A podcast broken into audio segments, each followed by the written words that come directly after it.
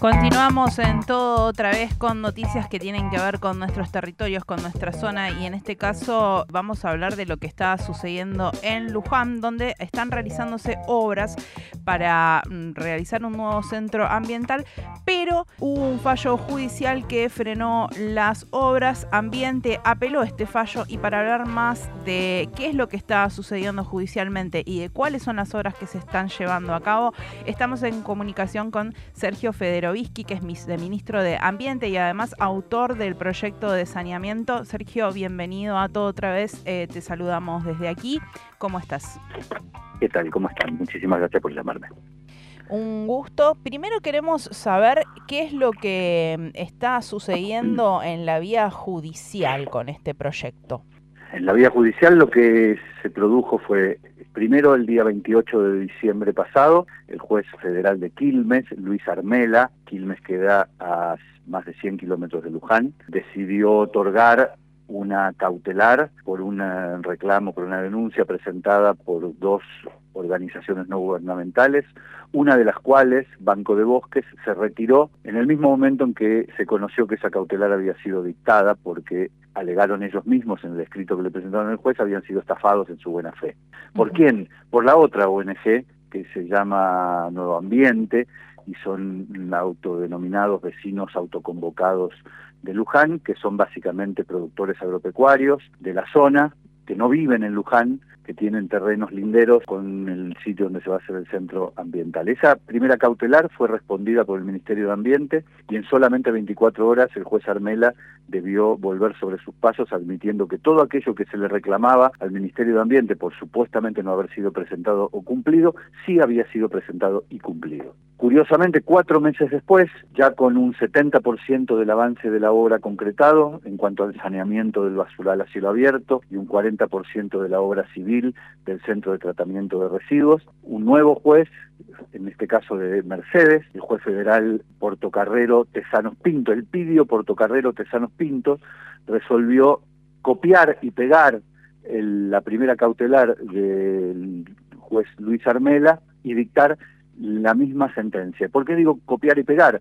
Porque, por ejemplo, en esa cautelar figura la ONG que hace segundos les comenté que había decidido retirarse del planteo porque había sido estafada en su buena fe. Sin embargo, para este juez parecía que eso no había sido modificado y, por eso digo, hizo un fallo idéntico al del juez Armela. Apelamos obviamente a esa situación y hoy está en manos de la Cámara Federal de San Martín resolver si hace lugar a lo que estamos solicitando, que es que se permita que la obra continúe y se termine y el resto de las cosas podrán ser eh, discutidas en el ámbito judicial sin perjuicio de que la obra finalice y que los vecinos de Luján sean beneficiados por ella.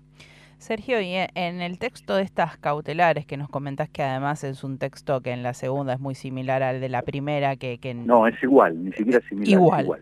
Eh, ¿Cuáles son las razones que dan? Porque digo, estamos hablando de una obra que supone la reconversión de un basural a cielo abierto. No hay razones, lo que hay es mentiras.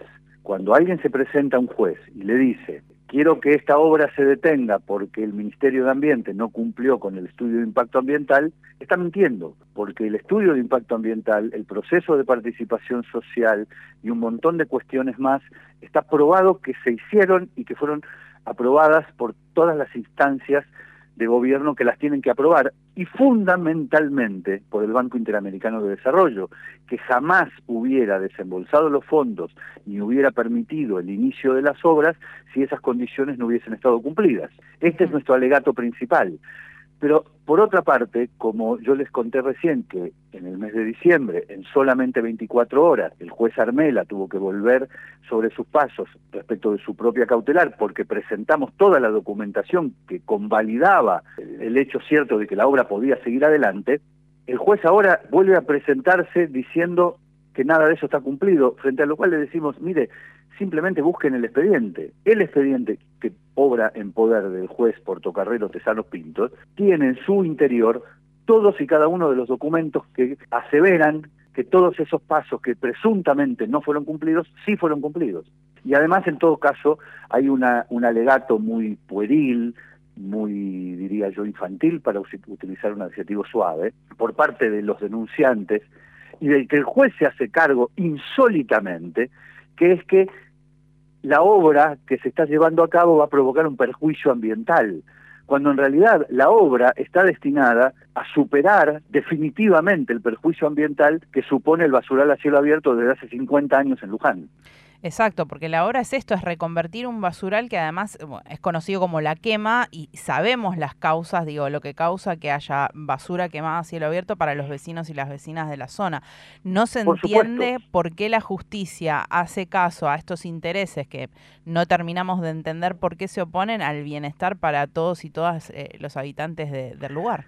Es difícil no pensar mal, ciertamente. Es muy difícil no pensar mal, porque el juez hace un cope y pegue de un fallo anterior, no lee lo que tiene en el propio expediente que recibió, da lugar a una cautelar presentada por 14 terratenientes de Luján, perjudicando a los recuperadores urbanos y al resto de la sociedad de Luján que va a ser beneficiada por esta obra. No atiende la presentación del Ministerio de Ambiente, no le da lugar, la presentación en la cual nosotros demostramos que todas esas denuncias son falsas. Más aún, adopta esta cautelar que frena la obra, imaginando, según su propio escrito, el juez, que la obra todavía no empezó. Cuando ya hay un 70% que la obra tiene un 70% de avance. Le hemos presentado al juez, en, en nuestro pedido de apelación, un reclamo de por qué no fue a constatar antes de frenar la obra, antes de declarar la cautelar, ¿por qué no fue a constatar el estado de la misma? No mandó ni un perito,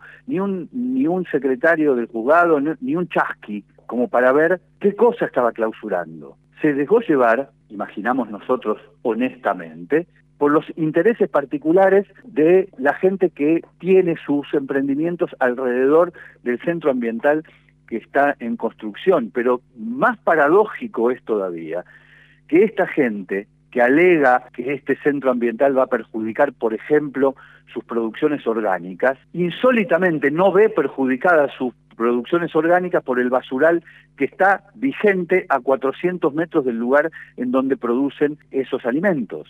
¿Cómo puede ser? Es, inentendible. Estamos conversando con Sergio Federovisky, viceministro de Ambiente y autor del proyecto de saneamiento.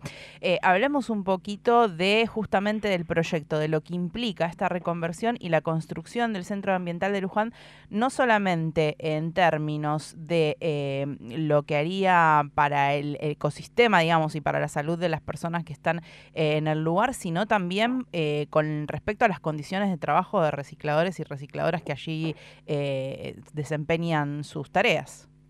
Bueno, en relación a eso, el nuevo centro ambiental incluye una guardería, un comedor, un sitio de trabajo para los recuperadores urbanos permanentemente techado, no tienen que trabajar en aire libre, establece la operación del centro ambiental la obligatoriedad de que todos los integrantes de la cooperativa que opere la planta de separación y tratamiento tienen que estar en blanco, dignificamos el trabajo de todos ellos, cosa que obviamente no ocurre en ese basural abyecto que es más cercano al medioevo que al siglo XXI.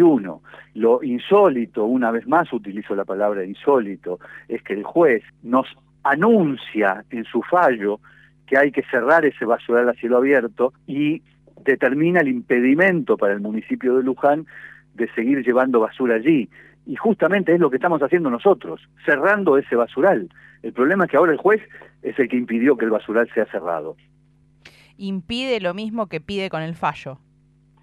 Por supuesto, porque el juez dice, a partir de hoy, Luján debe abstenerse de llevar basura a ese basural a cielo abierto. ¿Y a dónde lo va a llevar? Si la alternativa a ese basural a cielo abierto es lo que nosotros estamos construyendo y que tiene fecha de inauguración en el mes de octubre. ¿A dónde lo va a llevar? ¿A dónde va a llevar la basura? Hay quienes alegremente contestan que la lleve el SEAMSE. ¿Y por qué? ¿Y quién va a pagar el traslado de la basura desde Luján hasta el SEAMSE? Y además, ¿por qué el SEAMSE va a estar obligado a recibir la basura de Luján? Con ese criterio declaramos cautelares en los 135 municipios de la provincia de Buenos Aires y que todos vayan al SEAMSE. Y el SEAMSE dura dos horas. Y, no se resuelve tampoco la, la cuestión. Y no se resuelve tampoco el problema, exactamente.